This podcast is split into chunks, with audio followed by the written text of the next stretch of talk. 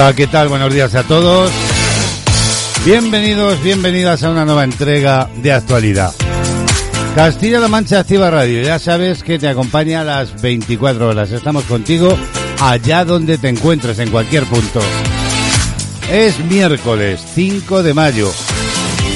Un día en el que el cielo en Ciudad Real está prácticamente despejado. Son 14 los grados que tenemos en el exterior en estos momentos.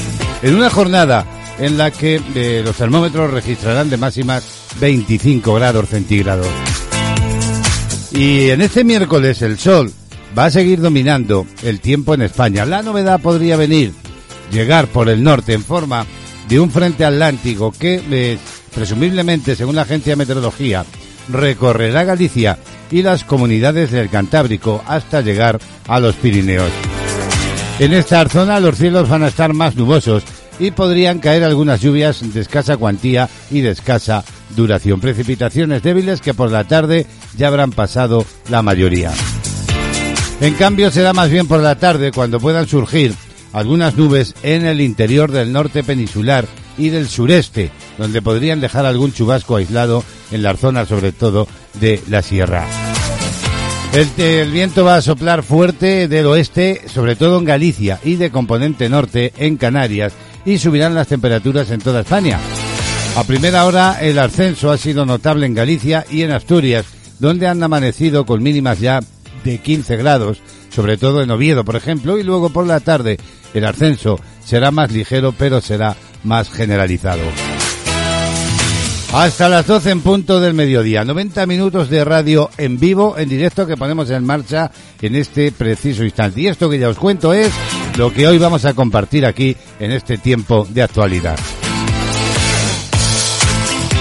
El cine, hoy protagonista con la periodista cultural Gema González y la crónica que nos va a llegar una semana más desde Madrid, desde la capital de España. Desde allí, la joven periodista nos pone al día en todo lo que acontece en el mundo. Hoy nos hablará de curiosidades de la saga de Harry Potter. Y en lecturas, el escritor Rafael Cabanillas nos propone cada semana la lectura de un libro. Es el placer de leer en el magazine de actualidad. Además, como cada día, nos marcharemos vía telefónica a Cataluña, concretamente a la comarca de la Garrocha, en Girona. Desde allí, Remey Notario nos presentará un nuevo tema musical previo análisis y comentario del mismo. Como siempre, la información, nuestra agenda del día, mucha y buena música, grandes éxitos, sin importarnos eh, de cuándo son. Todo ello aquí, como digo, en vivo, en directo hasta las 12 del mediodía. Los saludos de Braulio Molina López en el nombre de todo el equipo. Comenzamos y lo hacemos con una de las grandes voces de la historia de la música. Elton John es hoy nuestro primer invitado para daros la bienvenida.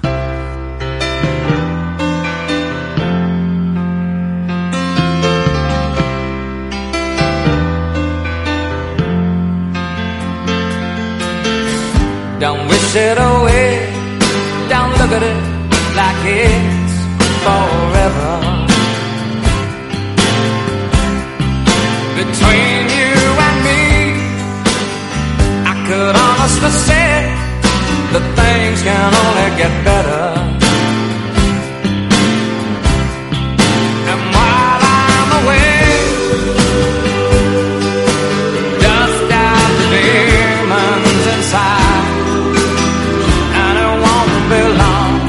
Before you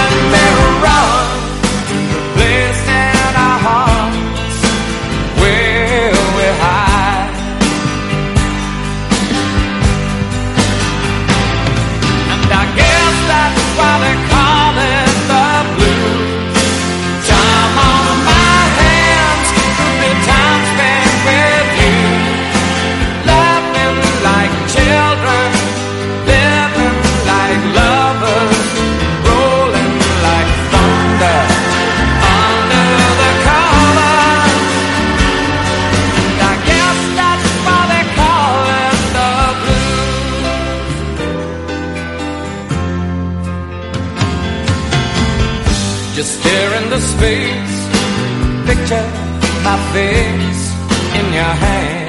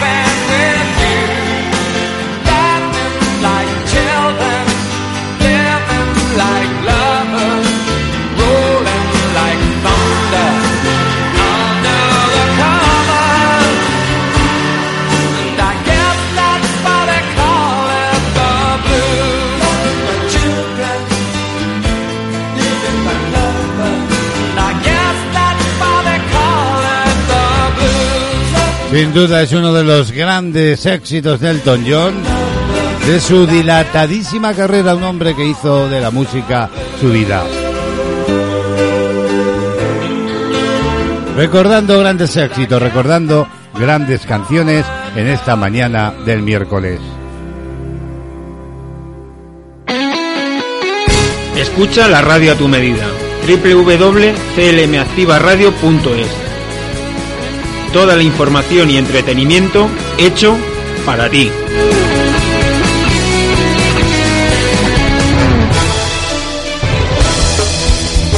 De actualidad.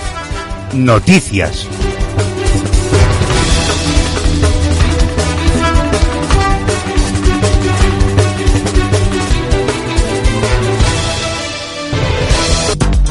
Veintiún minutos para las once de la mañana.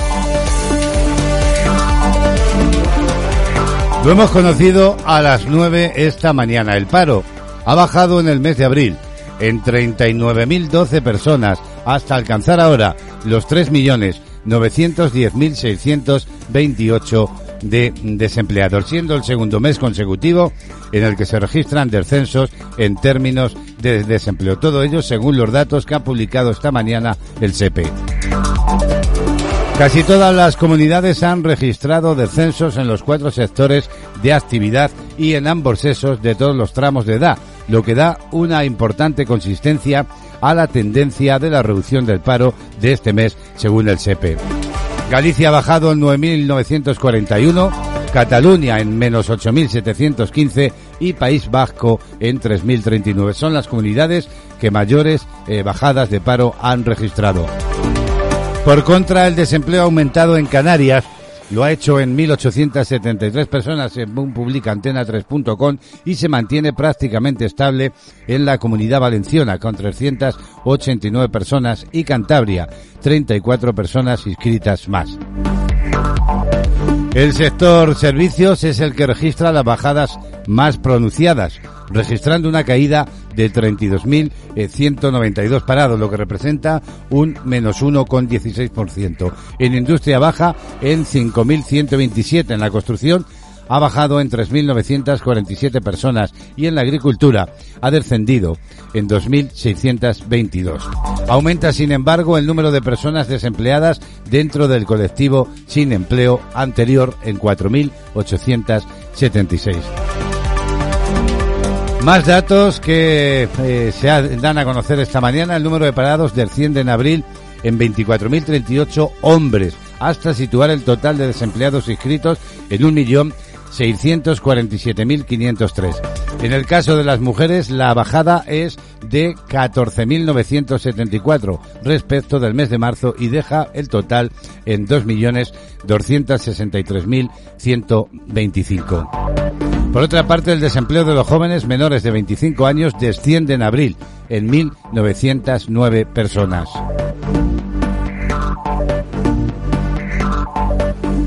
Sin embargo, también hemos conocido que el número de personas afiliadas a la Seguridad Social en el mes de abril ha bajado en 9.808 trabajadores con respecto al mes de marzo. La Seguridad Social ganaba 134.396 cotizantes de media durante el mes de abril, en referencia, eso sí, al mes anterior, lo que sitúa el número total de ocupados en 19.055.298 cotizantes, según los datos ofrecidos del Ministerio de Inclusión, Seguridad Social y Migraciones.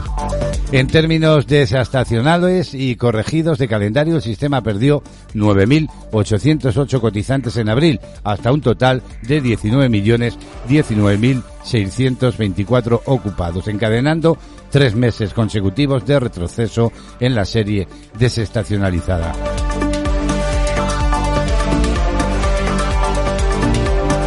Actualidad del día. Y ayer elecciones en la comunidad autónoma de Madrid. Ayuso ha arrasado. No es una mayoría absoluta, pero se puede decir como si lo fuera, así lo informa el diario.es.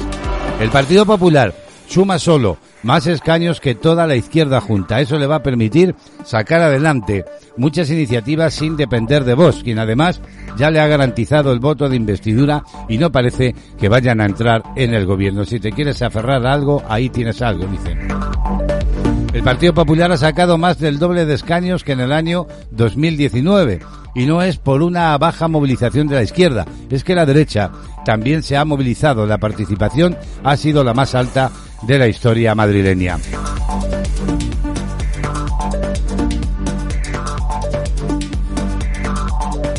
Y precisamente anoche mismo veíamos el adiós y la dimisión de Pablo Iglesias.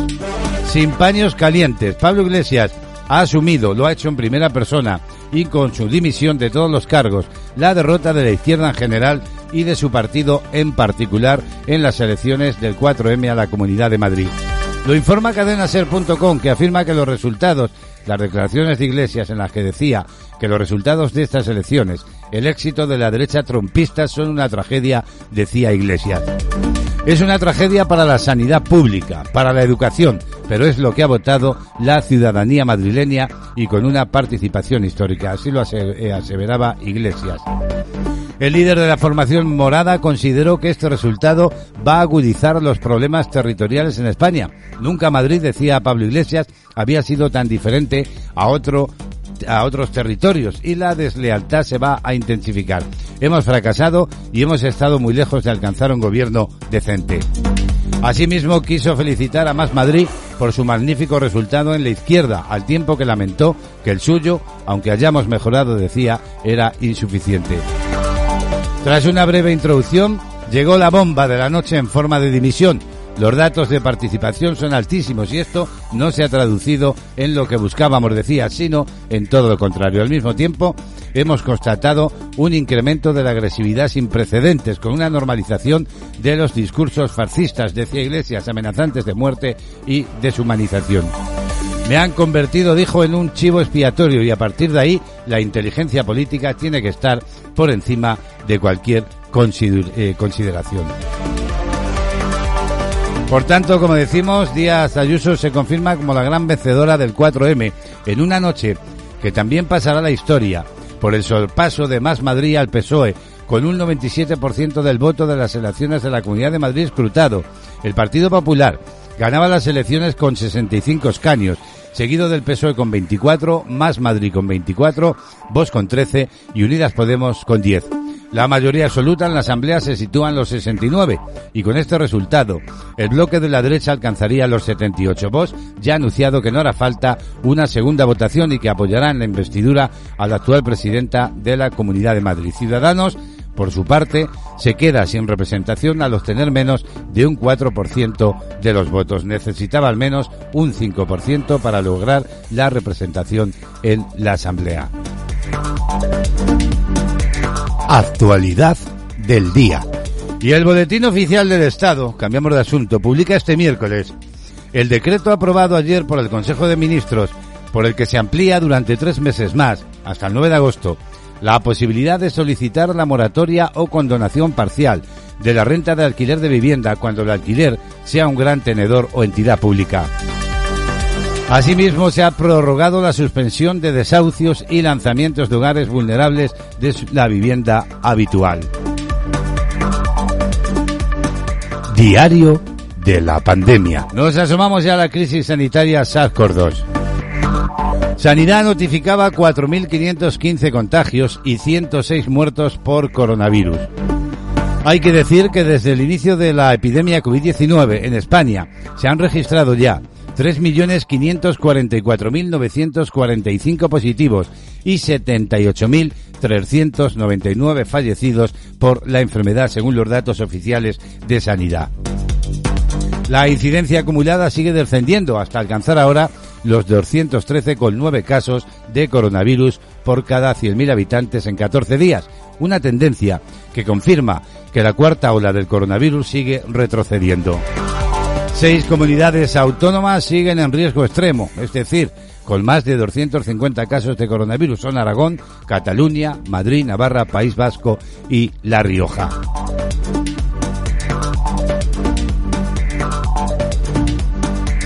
También les tenemos que contar que España, en España se han administrado hasta ayer martes 17 millones 430.810 dosis de las vacunas contra la COVID-19 de Pfizer, Moderna, AstraZeneca y Janssen, el 82,6% de las distribuidas entre las comunidades autónomas. En la última jornada se han inoculado 300.212 vacunas, de las cuales 103.394 eran segundas dosis.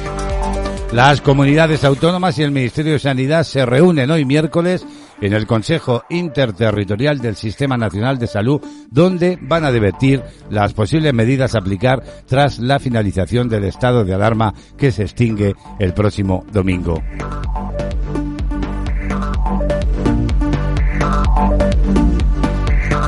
Así viene este primer contacto con la actualidad, 11 minutos para las 11 de la mañana.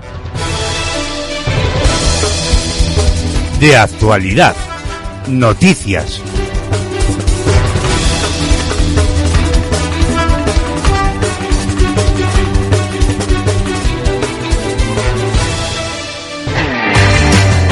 Música, compañía, ilusión, entretenimiento, información. Castilla-La Mancha Activa Radio, las 24 horas contigo. Búscanos en internet y forma parte del equipo más dinámico y activo. CLM Activa, tu radio, tu radio, tu radio.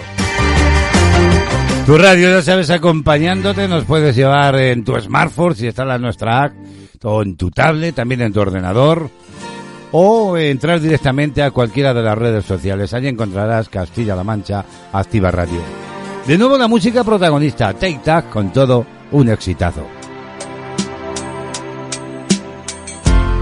I guess now it's time for me to give up. I think it's time. Got a picture of you beside me. Got your lipstick mark still on your coffee cup. Oh, yeah. Got a fist of pure emotion. Got a head of shattered dreams. Leave it, gotta leave it all behind now. Whatever I said, whatever I did, I didn't mean it. I just want you back for good. Want you back, want you back, want you back for good. Whenever I'm wrong, just tell me the song and I'll sing it.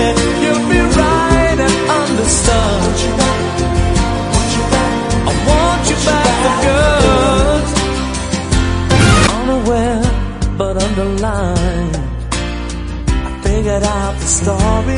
No, no, it wasn't good. No, no. But in a corner of my mind, corner of my mind I celebrated glory. But that was not to be. In the twist of separation, you excelled at being free. Can't you find you find a little room inside for me?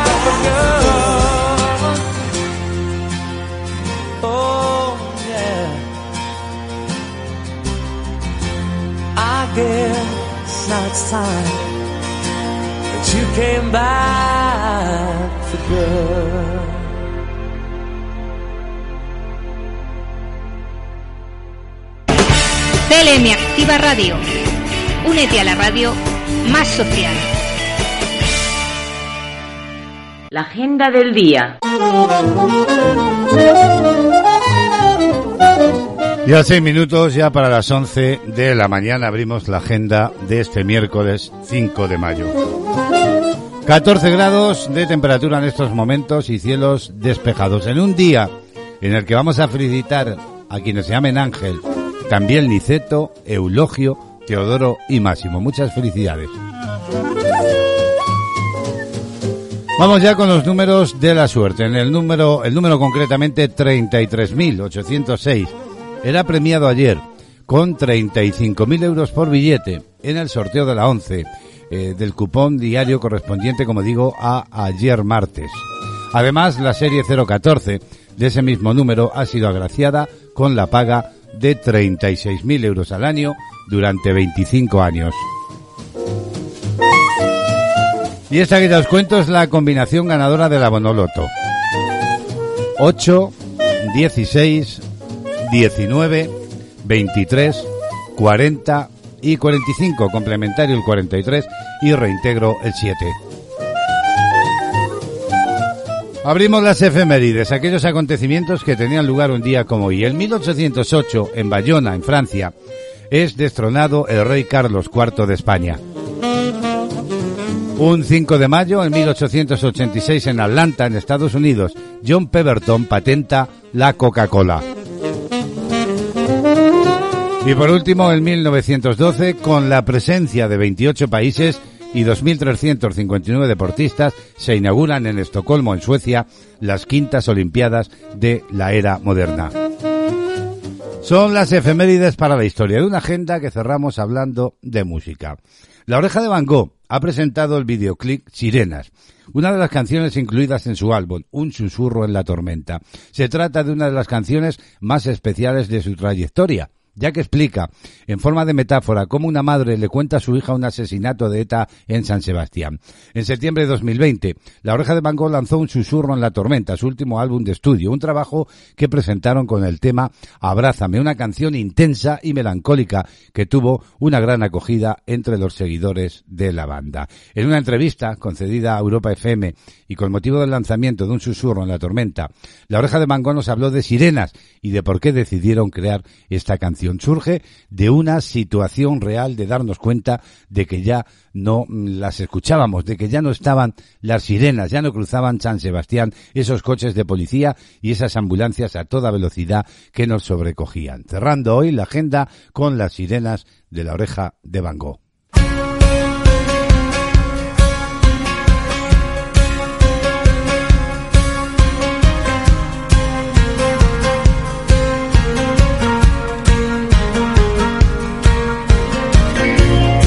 Quiero contarte qué pasó.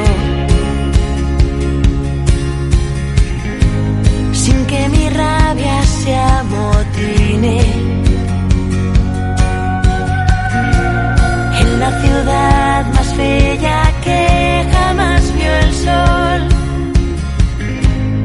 ¿Cómo explicar tanto dolor?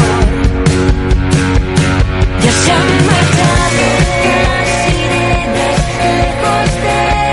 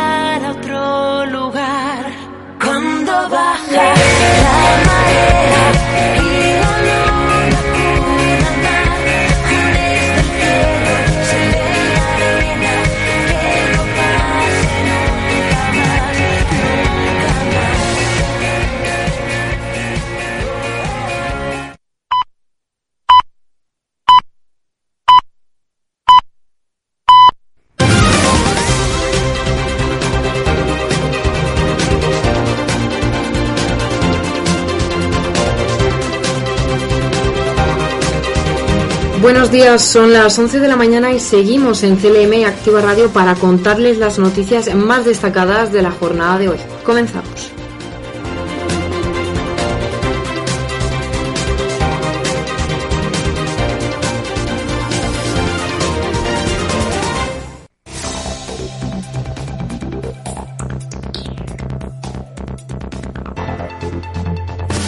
La ley de despoblación de Castilla-La Mancha ampliará de 7 a 9 las plazas máximas del taxi. Se trata de una de las medidas que ha aprobado el Consejo del Gobierno presidido por el jefe del Ejecutivo Autonómico Emiliano García Paje y que ha estado abierto al sector del taxi. El consejero de Fomento, Nacho Hernando, ha puesto en valor este Consejo de Castilla-La Mancha. uno de los pocos eh, consejos abiertos que, hemos tenido durante la pandemia y, sin lugar a dudas eh, la importancia del sector del taxi merecía el que fuerais eh, uno de los primeros en, poder celebrar este tipo de, encuentros que el gobierno celebra con, la vocación de que los problemas se tienen que resolver escuchando a la gente y, y tiene que haber un ejercicio permanente de cercanía, de entendimiento, de, escucha activa de, de los problemas de Castilla-La Mancha. Y también ha destacado las dos enmiendas que introducirá la ley en torno al taxi y asegura que es una reivindicación histórica del sector que la región por fin cuente con plazas para todo tipo de vehículos con licencia de taxi. Hablamos ahora de la provincia conquense, donde la UCLM y el ayuntamiento comienzan a planificar la llegada del Centro Nacional de Estudios Penitenciarios a la capital conquense. El rector de la Universidad de Castilla-La Mancha, Julián Garde, y el alcalde de Cuenca, Darío Toz, han mantenido una reunión para sentar las bases de esta colaboración. Así, esta permitirá la llegada a la provincia del Centro Nacional de Estudios Penitenciarios, proyecto en el que también está inmersa la Junta de Comunidades de la región. Ambos han destacado la importancia de que este centro se ubique en la capital conquense para el desarrollo económico, social y académico de la misma. Y como avanzó el propio rector, este proyecto puede llevar aparejado en un futuro la creación de un observatorio de la situación penitenciaria. Toledo, el gobierno regional ha adjudicado la redacción de proyecto y dirección de obra del nuevo centro de salud de Consuegra. Así se ha publicado esta semana en la plataforma de contratación del sector público por un importe de 72.600 euros. Las obras de esta nueva infraestructura se levantarán en un solar de 4.400 metros cuadrados situado en la calle Garcilaso de la Vega. Además, se ha previsto una inversión total cercana a los 4 millones de euros. Este nuevo centro sanitario contará con una superficie superior a los 2.500 metros cuadrados y el doble de la que ocuparán las actuales instalaciones. Y las nuevas instalaciones dispondrán también de un área de urgencia con zona de recepción de pacientes, área de familiares y de asistencia, entre otros. En Guadalajara, consumir en la restauración de la provincia hasta octubre tendrá premio por parte de- del ayuntamiento y del sector. La hostelería ha recibido una nueva inyección de 20.000 euros del ayuntamiento. Así están dirigidos a seguir incentivando el consumo en bares y restaurantes mediante una campaña muy novedosa. La idea consiste en el sorteo de 350 cheques regalos de 50 euros entre los clientes que hayan consumido más de 25 euros en alguno de los 100 establecimientos. Se trata de una campaña que se desarrollará en los 10 últimos días del mes de mayo, junio, septiembre y octubre. Además, el gasto de estos cheques regalos se tendrá que realizar en el propio establecimiento en el que se han consumido.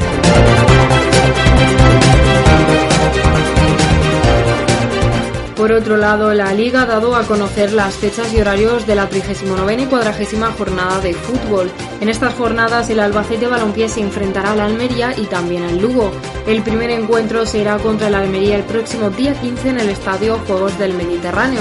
Y la siguiente jornada, antepenúltima de la Liga, se disputará contra el Lugo el día 18 de mayo en el Carlos Belmonte.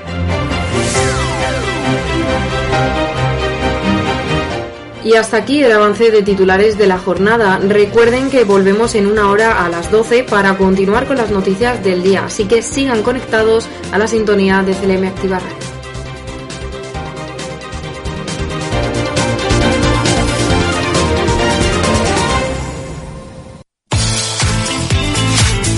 música, información, entrevistas, salud, cultura, gastronomía, tecnología, noticias y buena compañía. De lunes a viernes, de diez y media a doce de la mañana, de actualidad, actualidad. En Castilla-La Mancha Activa Radio, con Braulio Molina López.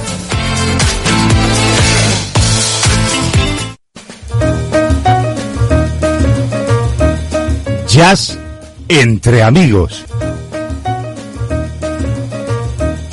Tiempo para la música jazz y hoy invitado Kaumbasi.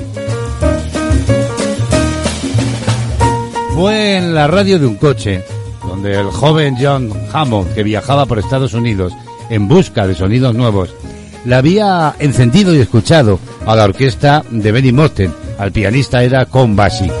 Hammond, el saltado, pensó que aquella era una máquina imparable, la que estaba buscando para mover sus negocios y dar júbilo a su espíritu. Su promoción abrió las puertas de Chicago a la orquesta, ahora heredada por Bassi después de la muerte de Muten. Llena de grandes solistas y sobre todo de entusiasmo, la organización pasó de ser poco menos que una banda de aficionados de provincia a convertirse en la mejor orquesta negra de la era swing. Su éxito se basaba en muchos factores, pero Baxi, mismo pianista económico, delicado y esencial, estaba en el centro del fenómeno. Su sección rítmica, Bassi, Green, Page y Jones, fue desde entonces modélica, y algunos de los solistas de la orquesta, el caso por ejemplo de Lester Young, era paradigma y se convertirían en puntos de referencia de todo el jazz posterior. Es unánime la opinión de que el periodo de 1937 al 41 que se recoge en una gran selección musical, fue el más importante de la orquesta. Quizá aún no había logrado la perfección profesional que mostraría a partir de los años 50. Pero el arrebato y el talento que muestran estos músicos, la riqueza que tienen de las ideas y la rapidez de soluciones sonoras no se volvería a lograr en el ámbito de una big band. Nunca volvería a funcionar de una manera tan envolvente el ritmo, a pesar de que el guitarrista Freddie Green parte este importante de la fórmula permanecería con Bassi hasta la muerte del líder en el año 1948, ni tampoco se conjugarían sonidos como los de Lester Young y Evans o Buzz Clayton, entre otros. Por estas coincidencias y su resultado, la orquesta de Conbaxi sería un modelo a seguir por sus contemporáneos, pero también por las orquestas de la posguerra, ya imbuidas estas de un espíritu bebop que Bassi no tendría inconveniente en incorporar con las debidas cautelas. Sonidos modernos que entre sus orígenes y referencias tenían en cuenta a la vieja orquesta de Baxi. Tiempo para el jazz o invitado Count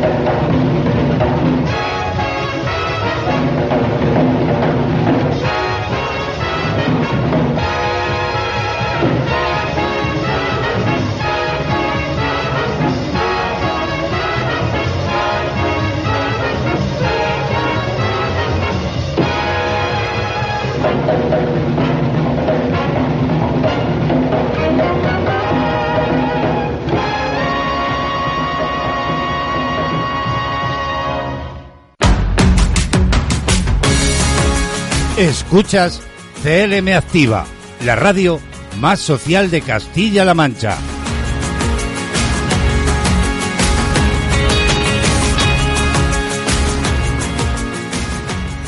El cine, las series y los documentales con la periodista cultural Gema González. Acción.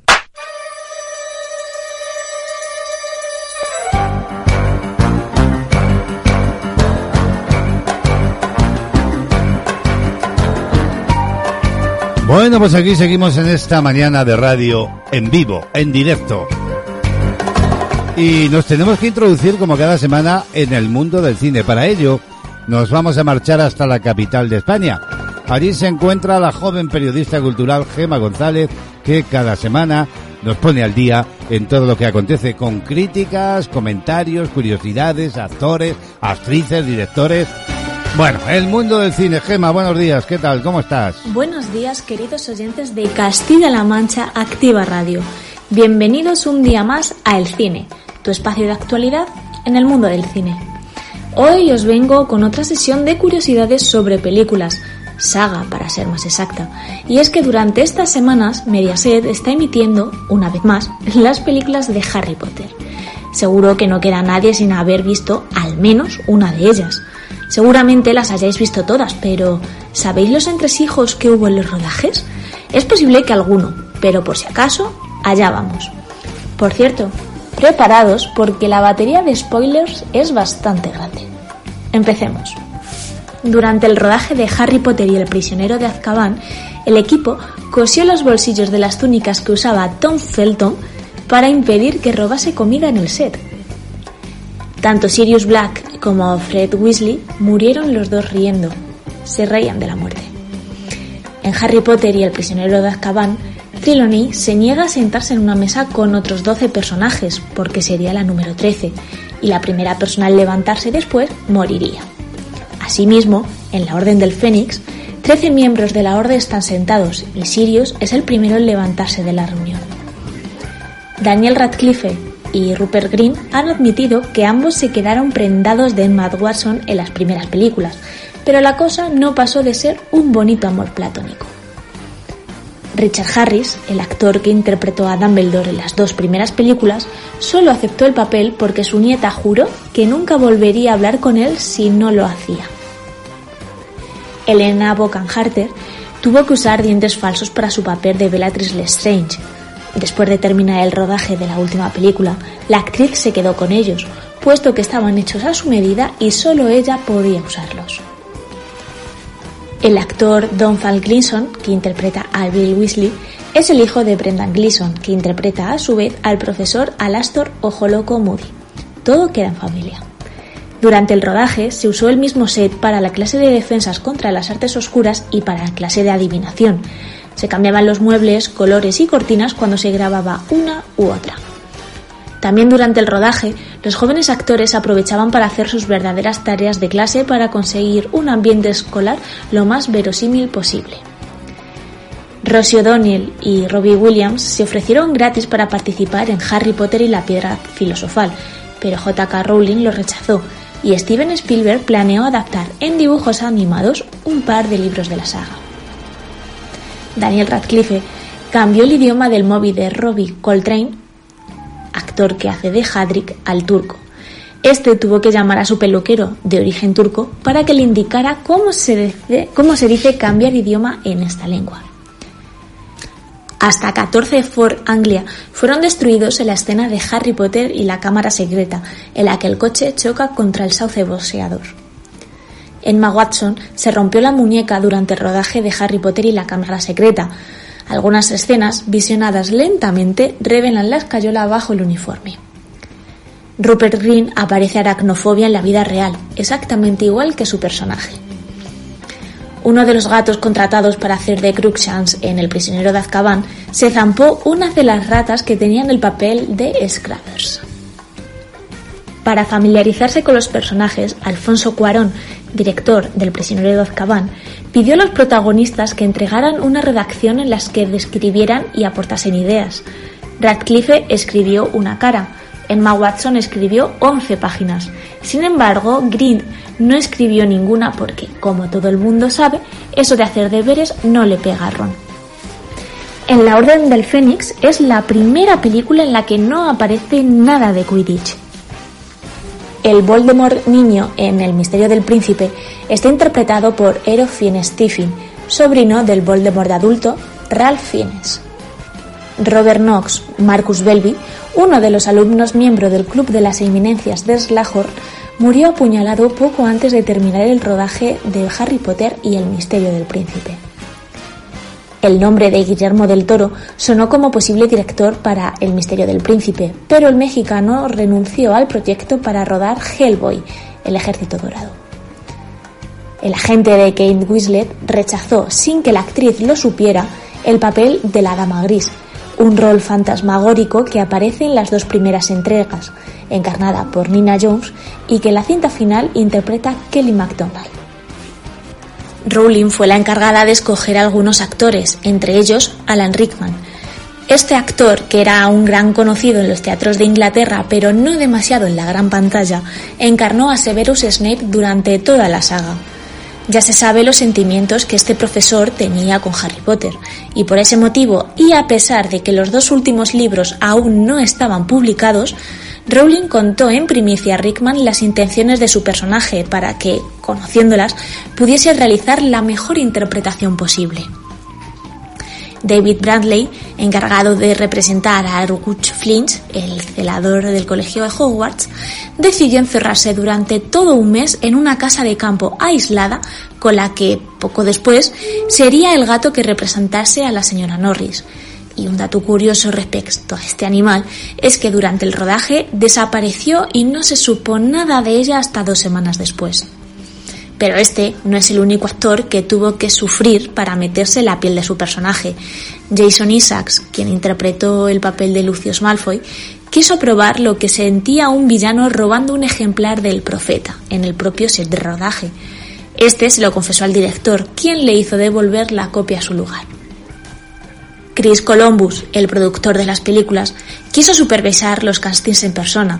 En el momento de la audición para el papel de Harry, siempre les hacía la misma pregunta a todos los candidatos. ¿Cuál es el momento del libro que te gusta más para el personaje? Tom era el único que no se había leído nada de la saga, así que decidió copiar rápidamente la historia del candidato anterior. El director notó que no tenía ni idea de lo que estaba hablando, pero le gustó el desparpajo del joven actor, así que rápidamente lo fichó para el papel de Draco Malfoy.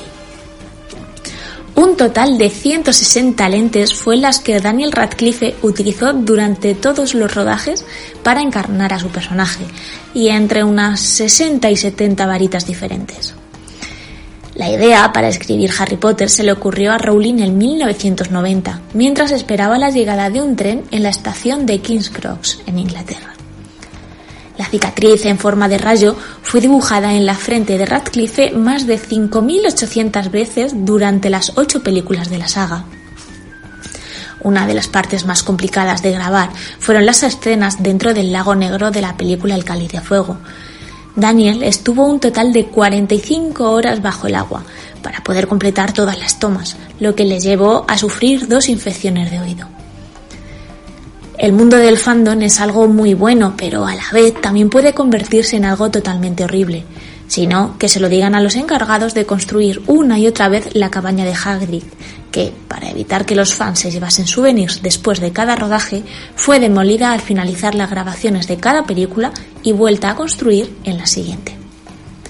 En fin, chicos, espero que se haya resultado amena esta sesión de curiosidades sobre el universo Harry Potter aunque una recomendación personal es que si realmente queréis disfrutar de este mágico universo, leer los libros os resultará bastante maravilloso. En fin chicos, que paséis una buena semana y hasta el próximo miércoles. Pues hasta el próximo miércoles, Gema. Hemos aprendido esas curiosidades sobre la saga de Harry Potter. La crónica cinematográfica cada semana en De Actualidad.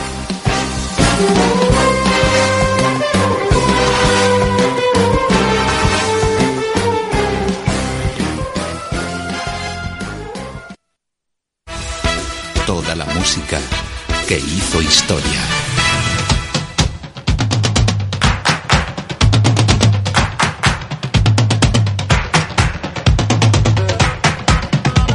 Las 11.21 minutos de la mañana vamos a subir la temperatura musical.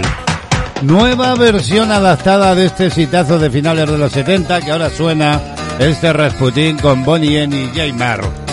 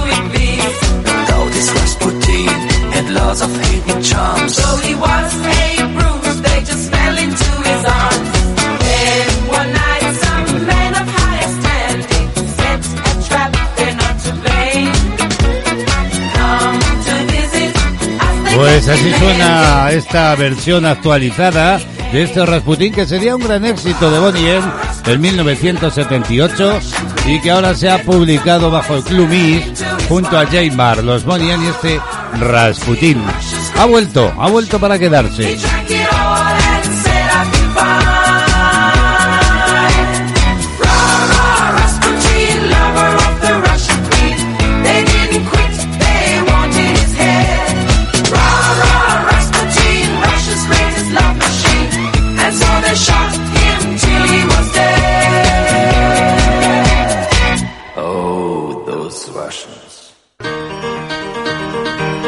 CLM activa con los nuevos tiempos. En tu ordenador. En tu smartphone. En tu tablet. En las redes sociales. CLM activa. Tu radio. One for you. One for. One for you.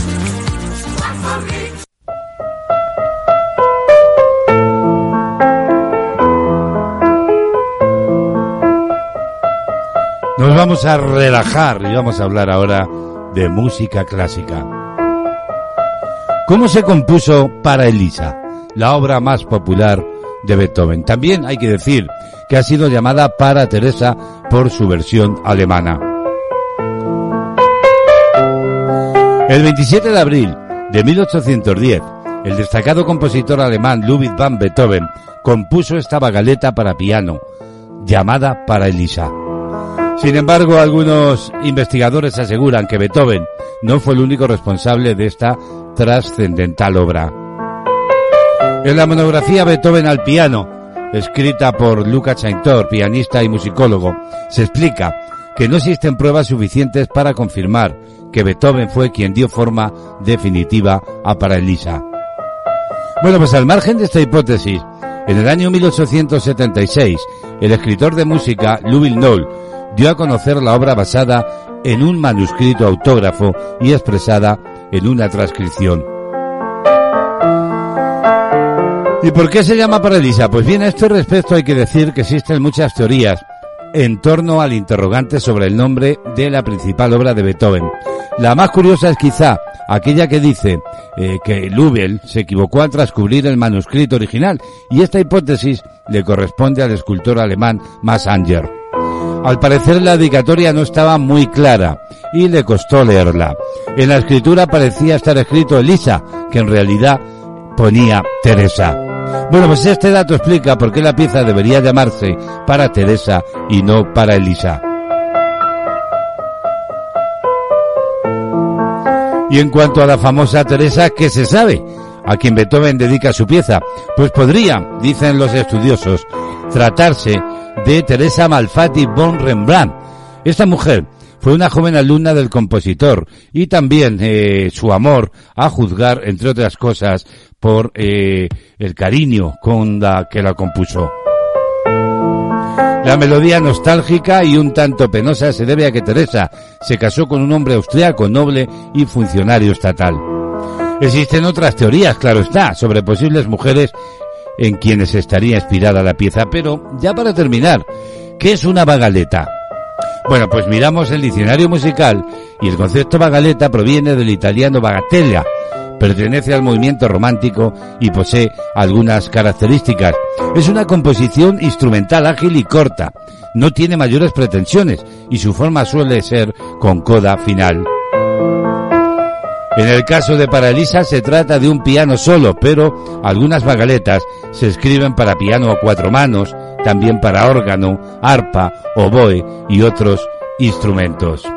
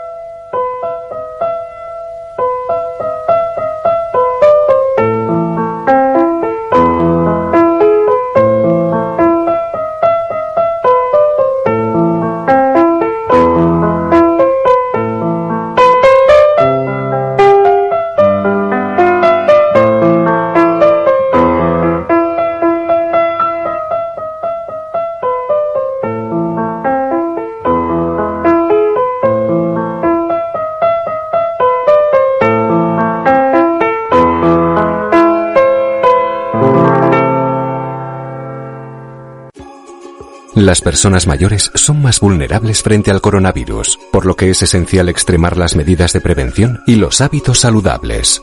Quedarse en casa, evitar el contacto con otras personas y extremar las medidas de higiene le ayudarán a protegerse. Para afrontar el día a día es conveniente mantener unas rutinas y el contacto con su entorno social a través del teléfono o videollamada. Además de llevar una vida lo más saludable posible con una buena alimentación e hidratación y con la práctica de alguna actividad física adaptada a su condición. Encuentra más información en la web sanidad.castillalamancha.es y en redes sociales oficiales de Twitter y Facebook. Este virus lo paramos unidos. Quédate en casa. Junta de Comunidades de Castilla-La Mancha. Tu chico debe aceptarte como eres. Te has mirado. Estás ridícula. Tu chico debe confiar en ti. ¿Quién te escribe? Dame el móvil. Tu chico debe quererte sin presiones ni amenazas. Te quiero tanto que sería capaz de cualquier cosa si me dejas. Si tu chico te trata así, cuéntalo. 016. ¿En qué puedo ayudarle? Hay salida a la violencia de género. Gobierno de España. Estás escuchando De Actualidad con Braulio Molina López.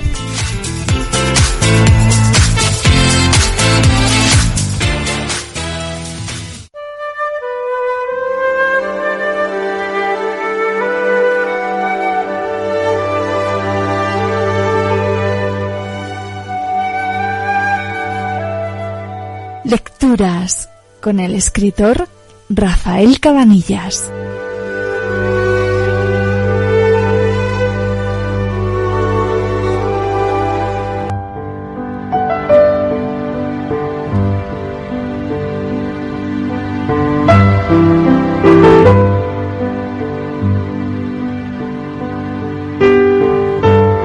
Bienvenidos, bienvenidas, queridos amigos y amigas de la radio, al placer de leer. A esa aventura maravillosa para la imaginación del lenguaje y ese ejercicio de ocio creativo. Leer por placer, claro que sí, y de manera autónoma. Y es que contribuye todo ello a desarrollar las llamadas habilidades eh, como la empatía, el autocontrol, la disciplina, la perseverancia. Leer favorece la autoestima y enriquece las relaciones sociales. Cada semana el escritor Rafael Cabanillas nos propone aquí un libro del que tomamos buena nota y anotamos para el futuro, para leerlo, por supuesto, claro que sí. Vamos a ver qué nos trae Rafa esta semana. Lo vamos a saludar ya, lo tenemos en el teléfono. Buenos días, Rafa. Bienvenido, ¿qué tal? Muy buenos días, queridos radioyentes de Castilla-La Mancha Activa. Un día maravilloso, extraordinario de primavera para dar un buen paseo por el campo ¿eh? y ver cómo ha explotado la, la primavera en esos campos de cereales, ¿eh? las amapolas y todo inundado de flores, pero también tener un momento para eh, aprovechar esta luz maravillosa para la lectura, para reflexionar, para leer algunos fragmentos de libros. El que yo les traigo hoy es un libro extraordinario, de un éxito mm, magnífico, pero también un libro controvertido por el tema que trata. Se titula Las, Las Benévolas, es un nombre raro, eh, pero que tiene mucho que ver con la mitología griega, largo de explicar, ¿no? Tiene relación con la furia de la mitología, pero bueno, un día si viene bien se lo podría contar Las Benévolas del lituano americano Jonathan Little. El tema del que más se ha escrito desde la segunda mitad del siglo XX y en el siglo XXI ha sido sobre la Segunda Guerra Mundial. Es normal, porque la muerte de 50 millones de personas y el exterminio de 7 millones en los campos de concentración no es algo que pueda dejarte indiferente como escritor ni como ser humano. Se ha escrito mucho y muy bueno. Desde mi humilde opinión, nada, desde luego, tan excelso como Las Benévolas, como digo, de Jonathan Little, y que es además la primera obra de este joven, porque cuando la publicó, y tuvo dificultades para publicarla, como siempre suele ocurrir, y la publicó con 22 años, ¿no? Una auténtica genialidad. ¿Qué impacto no tendría que recibió de inmediato el premio Goncourt, el gran premio de la novela de Academia Francesa, y le dieron la nacionalidad gala? Yo la verdad es que no soy muy amante del tema bélico ni de la Segunda Guerra Mundial, pero me obligo a leer porque yo creo que en los libros, en la lectura, está mejor la, es la mejor fuente para formarse una opinión. Luego está, bueno, lo que te cuentan, pero siempre será hablar de oídas, ¿verdad? En España se cuentan muchas cosas, fundamentalmente en los bares, pero yo creo que lo mejor es for- formarse la opinión en los libros, eh, respetando lo que diga cada cual. Y igual que pienso yo, lo, lo debe pensar también el propio Jorge Semprún, que en paz descanse. Eh, no sé si recordáis a Jorge Semprún, fue ministro de Cultura en el, en el primer gobierno de Felipe González, es decir, que ya, ya ha llovido desde entonces, pero sobre todo fue un grandísimo escritor y también sufrió el exilio y conoció, por desgracia, eh, los campos de concentración de los nazis. Y de este libro, decir que lo que diga este hombre creo que tiene una opinión muy, muy formada también, como decía antes. Jorge Semprún dijo simplemente cuatro palabras. Este libro es el acontecimiento del siglo. Y Le Nouvel Observateur ha dicho una nueva guerra y paz. La verdad que es un libro verdaderamente impresionante, un libro que hay que leer una vez en, en la vida.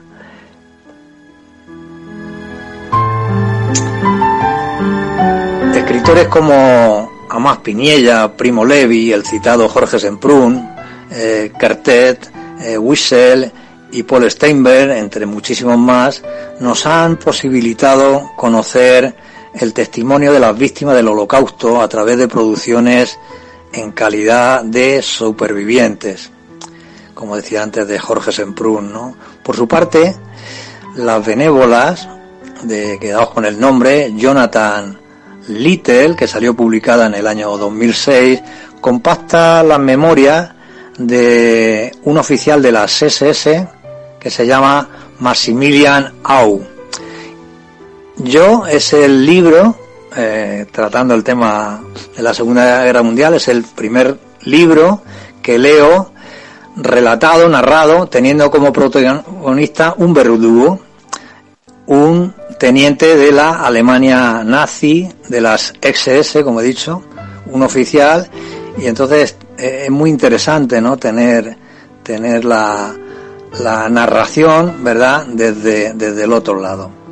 Un hombre común, dice él, que relata su participación en esa tragedia en primera persona con la singularidad y potencia que la fuente del relato, como digo, es la propia voz del verdugo.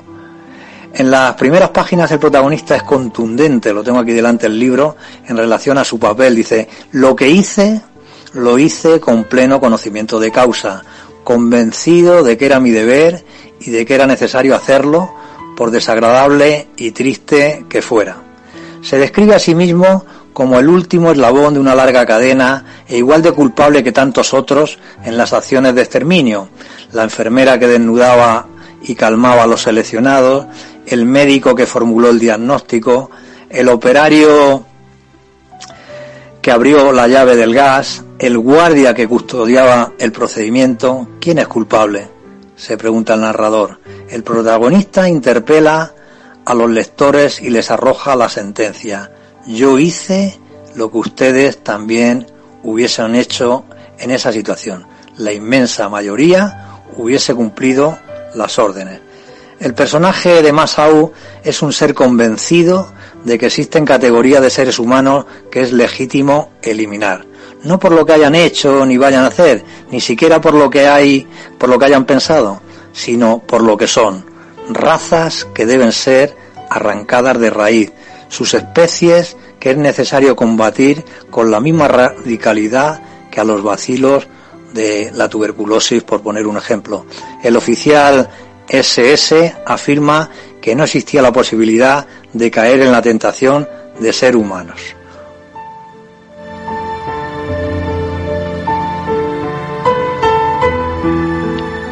Una tarea tremenda, tremenda y necesaria, dicen otras páginas, repite una y otra vez el teniente Au como queriendo justificarse. Cuando da cuenta de sus compañeros de matanza es literalmente claro. Algunos psicópatas, algunos oportunistas, algún que otro sádico, pero una gran mayoría de, con comillas, hombres buenos, honrados e íntegros que deseaban sinceramente el bien de su pueblo. En fin, eh, es un libro que te convulsiona. A mí eh, me, me- pegó un golpazo, ¿no? Eh, que estuve durante semanas eh, un poco obsesionado con la narrativa de este hombre. Qué duda cabe que, que es un grandísimo libro, extraordinario. Sí que tiene eh, más de 900 páginas, con letra pequeña, digo yo siempre letra de evangelio, por lo tanto, ojo. Pero qué duda cabe que si ustedes se enfrentan a él, digamos, ¿eh? con ese término bélico, bueno, no es que vayan a, a disfrutar, es que eh, van a quedar un poco noqueados por lo que allí se cuenta, pero había que conocer ¿no? esas barbaridades que cometieron los nazis para que no se vuelvan a repetir. Por eso ahora en Alemania cualquier símbolo, cualquier gesto eh, nazi está penado, ¿no? Esperemos que eh, en todos los países, ¿no? Se tenga la misma atención para que no, por supuesto, se reproduzcan estos hechos, pero que no se tenga la, la, la mínima, el mínimo sentido de, de apego eh, con estos símbolos que trajeron tanta destrucción y tantísimo daño. Pues esperemos que así sea, Rafa, en todos los países del mundo. El placer de leer, como decíamos al inicio, cada semana Rafael Cabanillas nos propone un buen libro, una buena lectura. Gracias, Rafa. Hasta la semana que viene. Que tengas un buen día. Un saludo.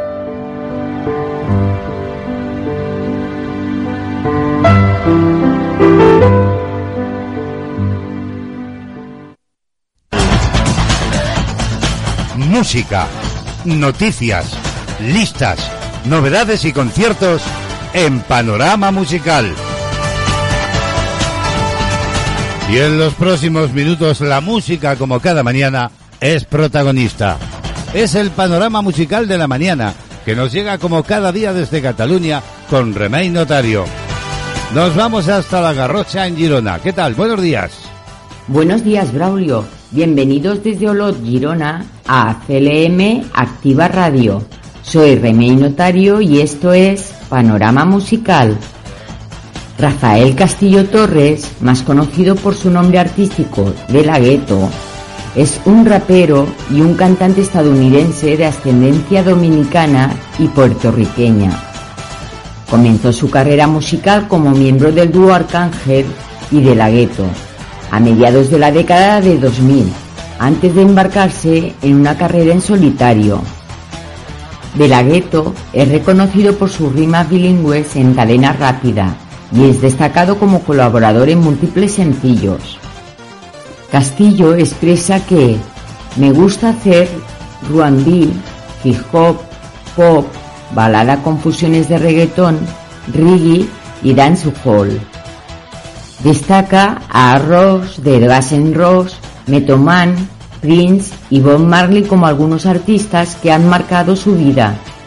También ha apadrinado a algunos cantantes y raperos, en particular a Alex Kiza, con quien participó en varias canciones. Su álbum debut Masacre Musical fue lanzado en 2008, del cual se desprende el sencillo Es difícil. Desde ese momento su popularidad creció y fue llamado por varios cantantes para colaborar en varias producciones de otros. Os dejo la escucha de Es difícil de la gueto y desearos que paséis un feliz día. Os espero mañana en esta vuestra sintonía. Adiós amigos. Adiós, Remey, que tengas un buen día. De la gueto hoy en Panorama.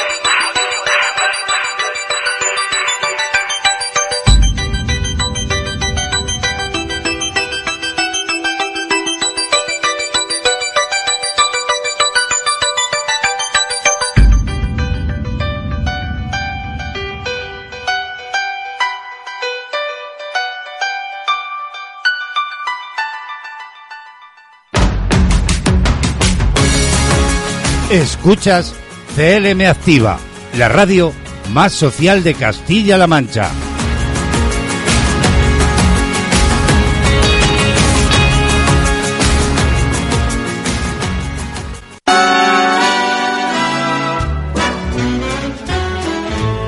Bueno, pues aquí seguimos avanzando en esta mañana radiofónica de Castilla-La Mancha, Activa Radio. ¿Qué tal? ¿Cómo estáis? ¿Desde dónde nos sintonizas? Sabéis que emitimos desde el corazón de la Mancha y que lo hacemos para todo el planeta. Y en esta mañana queremos hablar del fumar, más bien de dejar de fumar. Dejar de fumar, los síntomas que se pasan son temporales y tu salud sin duda lo agradecerá que lo dejes. Amplio reportaje en maldita.es donde dicen que se alegran de que nos hayáis preguntado, dicen en esta página, por este tema. Significa que estáis un poco más cerca de conseguir dejar de fumar y que os habéis planteado cuáles serán los síntomas una vez toméis la decisión en firme y la llevéis a la práctica. Bueno, lo primero que aquí tiene que quedar clarísimo es que dejar de fumar es lo mejor que puedes hacer para tu salud.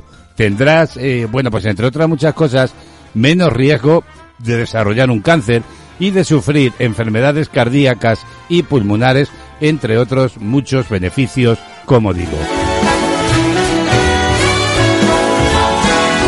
Según el Instituto Nacional del Cáncer de los Institutos Nacionales de Salud de los Estados Unidos, dejar de fumar puede eh, podría producir algunos problemas a corto plazo, especialmente a quienes han fumado mucho y durante muchos años. Ahora bien, hay que hacer especial hincapié en que estos son temporales y nunca deben de hacer que reculéis ante la idea de abandonar el tabaco, que es la opción más recomendable y saludable.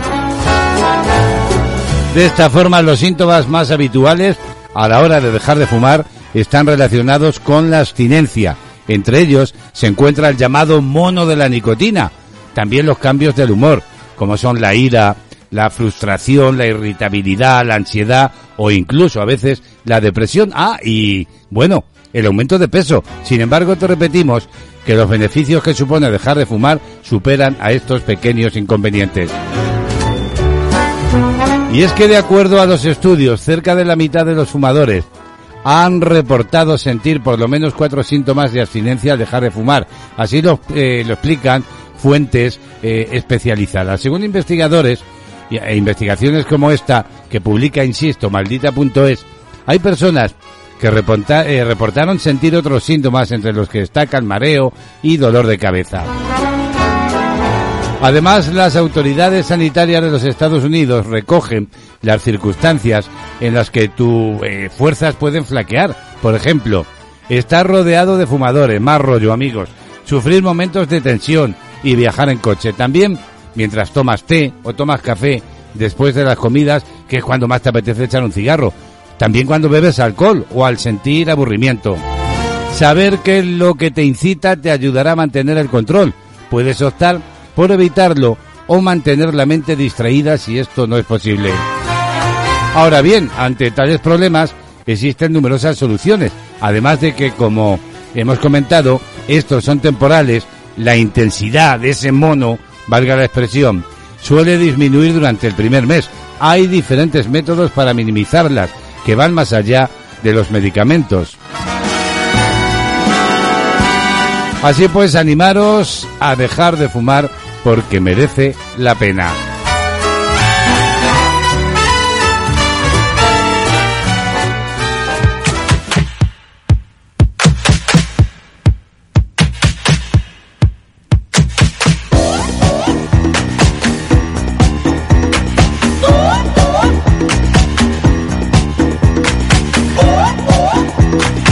A ver, ¿y cómo se baila esto?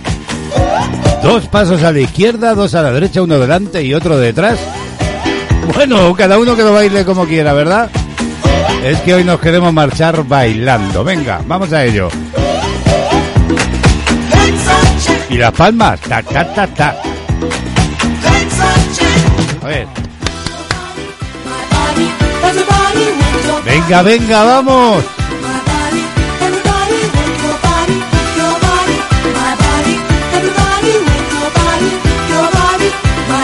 Bueno, hay veces que a uno le gustaría que la radio tuviera imagen para que vierais cómo bailo yo aquí, ¿eh? en el estudio personal, en el estudio 3. Venga, vamos.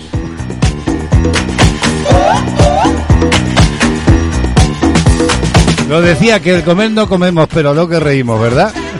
bueno, y bailamos.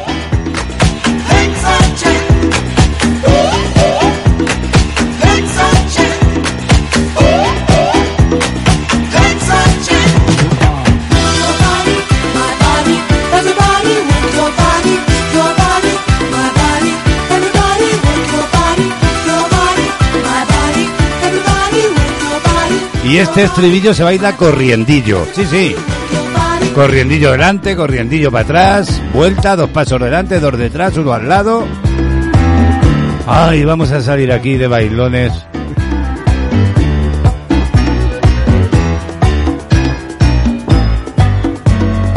Ya me gustaría que vierais la cara que tengo ahora mismo, ¿verdad? De felicidad y de alegría por estar con todos y todas vosotras aquí compartiendo este tiempo de radio con saludos para los siete continentes del planeta.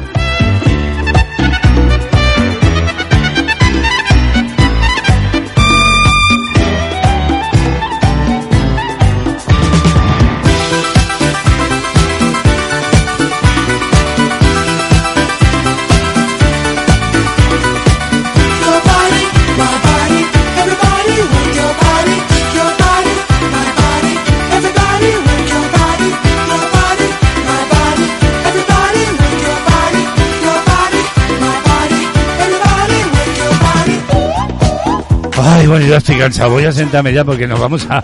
Oh, estoy sofocado. Nos vamos a despedir. Y me falta el aire ahora mismo, a ver. Uf. Hay que bailar, hay que vivir con alegría a pesar de los tiempos que corren. Que tiempos que, por cierto, hemos hecho historia, claro que sí. Y dentro de 100 años estudiarán en los libros, ¿verdad? Pues eh, la pandemia aquella que tuvimos de, del siglo XXI, la del coronavirus. Cuidaros, chicos. De actualidad lleva la firma de Braulio Molina López. En las mañanas de CLM Activa Radio.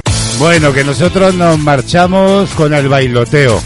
Pero la radio continúa. Ya sabes que Castilla-La Mancha Activa Radio sigue acompañándote y que lo hace las 24 horas del día. Qué mejor compañía, ¿verdad? Todos juntitos, todas juntitas aquí al calorcillo y al fresquito de la radio, dependiendo desde qué continente nos escuchas. Como siempre, un honor, un placer haber compartido este tiempo de radio. Los saludos de Braulio Molina López en el nombre de todo el equipo. Desde aquí, desde Castilla-La Mancha, desde la tierra de Don Quijote, mandamos besos, carantonias, abrazos, achuchones varios para todo, todo, todo el planeta. Hasta mañana, amigos. Feliz día, feliz jornada.